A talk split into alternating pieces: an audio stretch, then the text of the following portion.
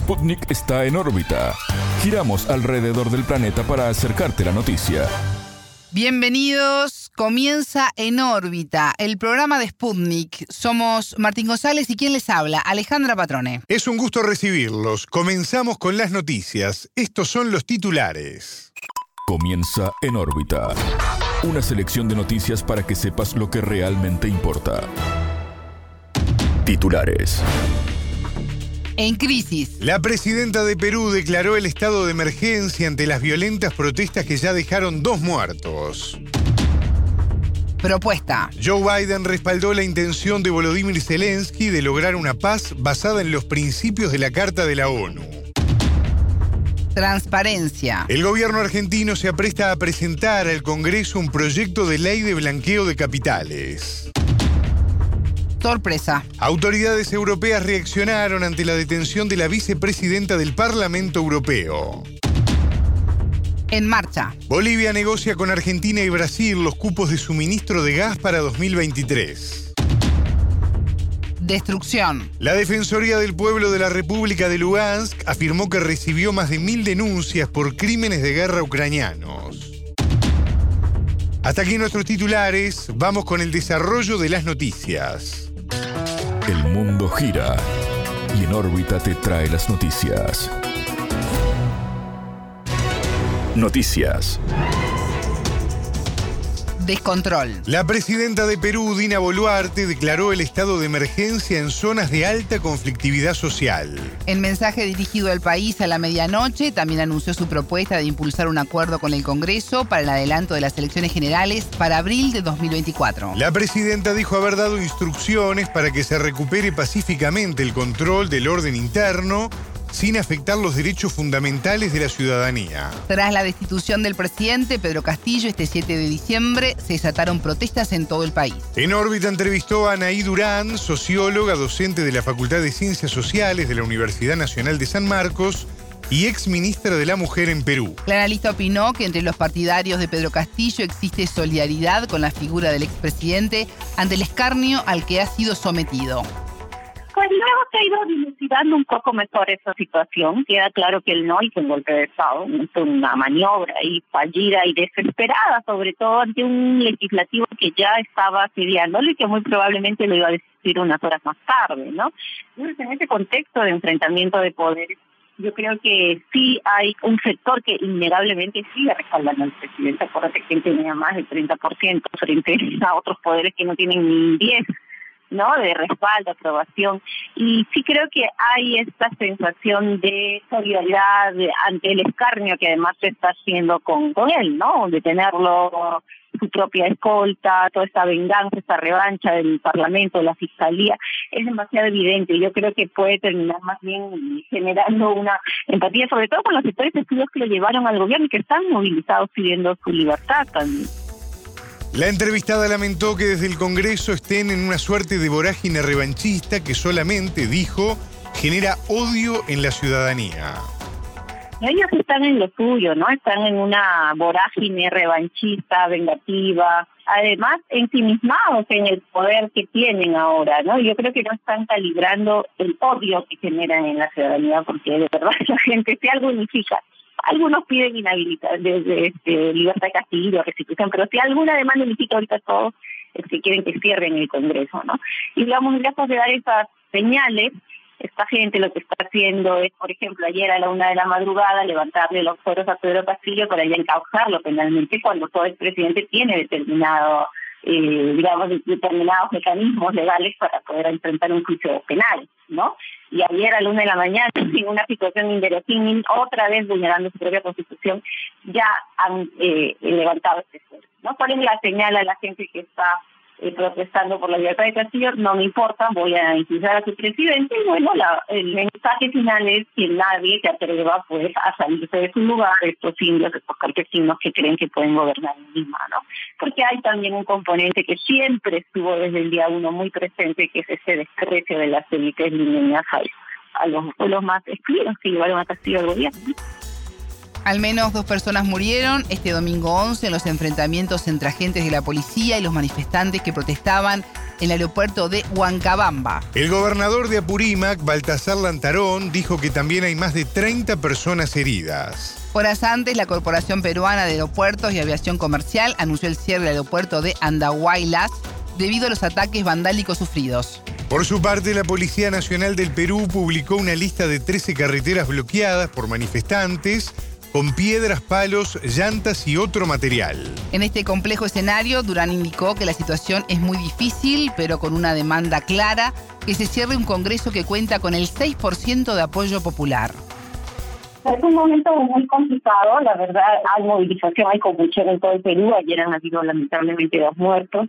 La demanda es bien clara y concreta, la gente quiere que se cierre este Congreso. Este Congreso tiene 6% de aprobación ciudadana y ha destituido al presidente eh, con esa ilegitimidad que ya arrastra, ¿no? La señora Boluarte que asumió la presidencia, primero juramentaste el 2026 y ahora con todas las protestas ayer dio marcha atrás y ha dicho que va a convocar elecciones en abril del 2024, lo cual ha generado más indignación y se niega a aceptar otras demandas como la libertad de Pedro Castillo o la convocatoria a una asamblea constituyente, por lo menos un referéndum para plantear esa posibilidad. Escuchábamos a Anaí Durán, socióloga, docente de la Facultad de Ciencias Sociales de la Universidad Nacional de San Marcos y ex ministra de la Mujer en Perú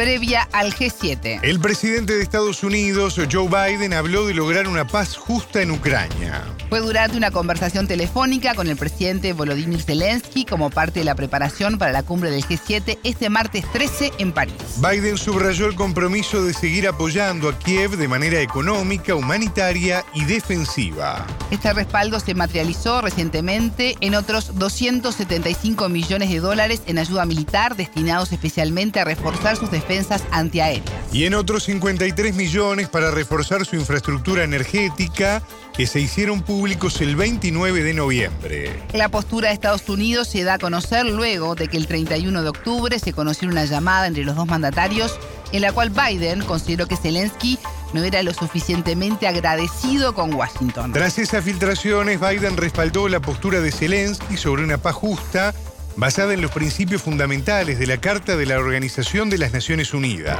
Hace pocos días Moscú señaló que Zelensky es consciente de que los combates en Ucrania podrían terminar mañana si él mostrara interés en negociar. Zelensky también sostuvo una conversación telefónica con el presidente francés Emmanuel Macron. Información. El gobierno argentino termina de definir un proyecto de ley de blanqueo de capitales para presentarlo en el Congreso en los próximos días. La iniciativa prevé la declaración voluntaria de moneda nacional o extranjera, activos financieros, inmuebles y bienes muebles tanto en el país como en el exterior. Esto va de la mano con el acuerdo firmado el lunes 5 entre Argentina y Estados Unidos para intercambiar datos fiscales. El país sudamericano accederá a la información de cuentas de argentinos en Estados Unidos sin declarar en el lugar de origen. Se calcula que hay 100 mil millones de dólares en esa situación.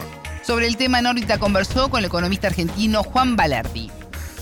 Si el gobierno argentino tuviera una voluntad de ir al choque con gente que ha fugado capitales y que los tiene en Estados Unidos sin declararlos en la Argentina, incluso en cuentas a su nombre en Estados Unidos, lo cual normalmente no es algo que uno pueda ver, excepto gente que tiene pocos montos. Supongamos que efectivamente hay 100 mil millones de dólares en gente que tiene cuentas en el sistema financiero de Estados Unidos a su nombre, sabiendo que no las tienen declaradas en la FIP y confiando en que Estados Unidos nunca va a intercambiar la información con la Argentina. En ese caso, si querés ir al choque y efectivamente tenés un apoyo de Estados Unidos, te dan la información y vos vas y con esa información oficial del sistema financiero y de Estados Unidos, le incautás el dinero a la gente. Digamos, le podés cobrar multas que vayan incluso hasta el 100% del dinero no declarado, y ese proceso, si bien es largo y demás, tendrías que obviamente confiar en la justicia de tu país, lo cual no es poco, y en la justicia de Estados Unidos, podés incautar la totalidad. El convenio se enmarca en la ley FACTA del país norteamericano que prevé el intercambio recíproco de información con los países firmantes. Todos los bancos del sistema financiero argentino, sean este, argentinos o internacionales, van a poder mandar la información a Estados Unidos y al Tesoro directamente sin ningún tipo de intermediarios del Estado. A cambio de eso, se supone que Estados Unidos nos va a facilitar información. El gobierno lo que está haciendo todo el tiempo es decir cuánto recaudará de bienes personales, o sea, una fracción mínima de ese monto, que es menos de uno y pico por ciento será por año, y también sobre los intereses que ganen esos fondos en, en ese sistema financiero de Estados Unidos. Entonces, al mismo tiempo, dicen que van a mandar un blanqueo al Congreso argentino para decirle a todos estos que se sientan inseguros hoy que lo que pueden hacer es entrar al blanqueo y con determinadas condiciones blanquear ese dinero, mantenerlo en Estados Unidos, que es lo mismo que hizo Macri, que para mí es un blanqueo totalmente fuera de norma, porque hacer un blanqueo y no repatriar el dinero pocas veces ha ocurrido en la historia. El economista duda que Estados Unidos brinde la información. Yo tengo mis serias dudas que Estados Unidos hoy que está más necesitado que nunca de vivir de rentas financieras y de lavar el dinero del mundo, y sobre todo de los fugadores del mundo, sean personas físicas o multinacionales, que ahora se ponga a darle información a los países como la Argentina para mandar preso, digamos, o que le saquen el dinero a la gente que está lavando plata hace décadas en Estados Unidos, no lo veo como viable. Sí, seguramente van a mandar un par de miles de personas que son incautos, que de alguna manera son desprolijos o no tienen suficiente asesoramiento porque no tienen escala en montos, entonces lo van a mandar para hacer de cuenta que el sistema funciona y que fue un gran negocio para la Argentina hacer este acuerdo con Estados Unidos. Pero en realidad lo que necesitan es imponer el FATCA para tener toda la información que ellos quieran de las cuestiones financieras, no solo para cuestiones de vivir de las rentas financieras de Estados Unidos, sino también para cuestiones con el lawfare y demás, ¿no? Escuchábamos al economista argentino Juan Balerdi. Investigación. Autoridades de países europeos reaccionaron ante la detención de la vicepresidenta del Parlamento Europeo, la griega Eva Kaili y otros integrantes de esa Cámara por corrupción. El ministro de Justicia italiano, Carlo Nordio, calificó de alarmante la presunta aceptación de sobornos provenientes de Qatar. Las detenciones tuvieron lugar el viernes 9 en el marco de una causa por corrupción y lavado de dinero llevada adelante por la Fiscalía de Bélgica. La policía incautó 600.000 euros en efectivo, además de celulares y computadoras. Según la investigación, un país del Golfo habría entregado efectivo y regalos a los funcionarios para influir en las decisiones económicas y políticas de la Eurocámara. El portavoz del gobierno heleno, Yanis Ikonomou, dijo que el caso socava la autoridad de los institutos de la Unión Europea. Y llamó a esperar los resultados de la investigación para tener un panorama más claro de la situación. El canciller federal de Alemania, Olaf Scholz, se mostró alarmado por las noticias y coincidió con que es necesario esperar el avance de la causa. Entre las otras personas arrestadas se encuentra el italiano Francesco Giorgi, asesor del Parlamento y pareja de la vicepresidenta. Tras el escándalo, la Eurocámara suspendió a Kylie de sus funciones y fue expulsada de su partido, el movimiento socialista panhelénico PASOK de Grecia. En tanto, la Cancillería catarí rechazó las acusaciones. Cualquier asociación del gobierno de Qatar con las afirmaciones denunciadas es infundada y gravemente mal informada, señaló en un comunicado. Por más. Bolivia está negociando los cupos de suministro de gas a los mercados de Argentina y Brasil para la gestión 2023. En declaraciones recogidas por Sputnik, el gerente de exportaciones de gas de yacimientos petrolíferos fiscales bolivianos, Oscar Claros, confirmó la noticia. Hasta noviembre, IPFB logró superar los 3 mil millones de dólares de ingresos por exportación de gas a los mercados de Argentina y Brasil. Es un logro importante tomando en cuenta que es un 50% más que lo logrado en 2021, indicó el funcionario. En órbita entrevistó al licenciado Raúl Velázquez, especialista en el área de hidrocarburos y energías. El analista explicó que Bolivia está renegociando los contratos con los países de la región. En ese sentido, Velázquez comentó que la tarea en curso será ardua, en especial con Brasil. Esto nos ha obligado a renegociar nuestros contratos de exportación, tanto con el Brasil como con la Argentina, por menores volúmenes. Y lo que viene ocurriendo es que el contrato con el Brasil ya ha terminado, se está en la etapa de cierre del contrato en realidad, y lo que le toca hoy a Bolivia es negociar, ¿no es cierto?, un nuevo acuerdo con el Brasil, bueno, uno o varios en realidad, porque hay que tomar en cuenta que el, contexto regional y el mercado del gas han cambiado significativamente en relación al contrato que estaba firmado en la, en la década de los 90 entonces probablemente el país tenga que encaminarse a suscribir uno o, más contratos, eh, y esto quiere decir un contrato con Petrobras probablemente y otros contratos con actores privados. En el contexto actual, considerando la ecuación entre consumo interno y excedente para vender, el analista considera poco probable que se pueda ampliar el volumen a exportar. Lo que ocurre es que lamentablemente la producción de hidrocarburos en Bolivia ha venido cayendo. Actualmente es un 32% menos de lo que se llegó a producir el 2015 y no existen actualmente proyectos o prospectos exploratorios que se avisoren con un resultado o que cambie esa situación radicalmente en el corto plazo. Hay proyectos exploratorios que están en curso, pero que todavía seguirán su dinámica en los próximos eh, tres a cinco años para poder eh, esperar algún resultado. En esa medida, de los 39 millones de metros cúbicos por día de gas que actualmente produce Bolivia, cerca de 13,5, casi 14 se están destinando al mercado interno, por lo que el remanente que podría ser destinado a la exportación bordea los 25 millones de metros cúbicos por día. Entonces, esto hace que el país tenga que ir equilibrando un poco esa cantidad disponible de exportación entre el Brasil y la Argentina. En el marco de esta situación, el entrevistado indicó que el impacto para la economía boliviana podría haber sido aún mejor. Desde que comienza a caer la producción de gas natural, eh, también comienzan a caer los ingresos por la exportación de gas natural, tanto al Brasil como con la Argentina.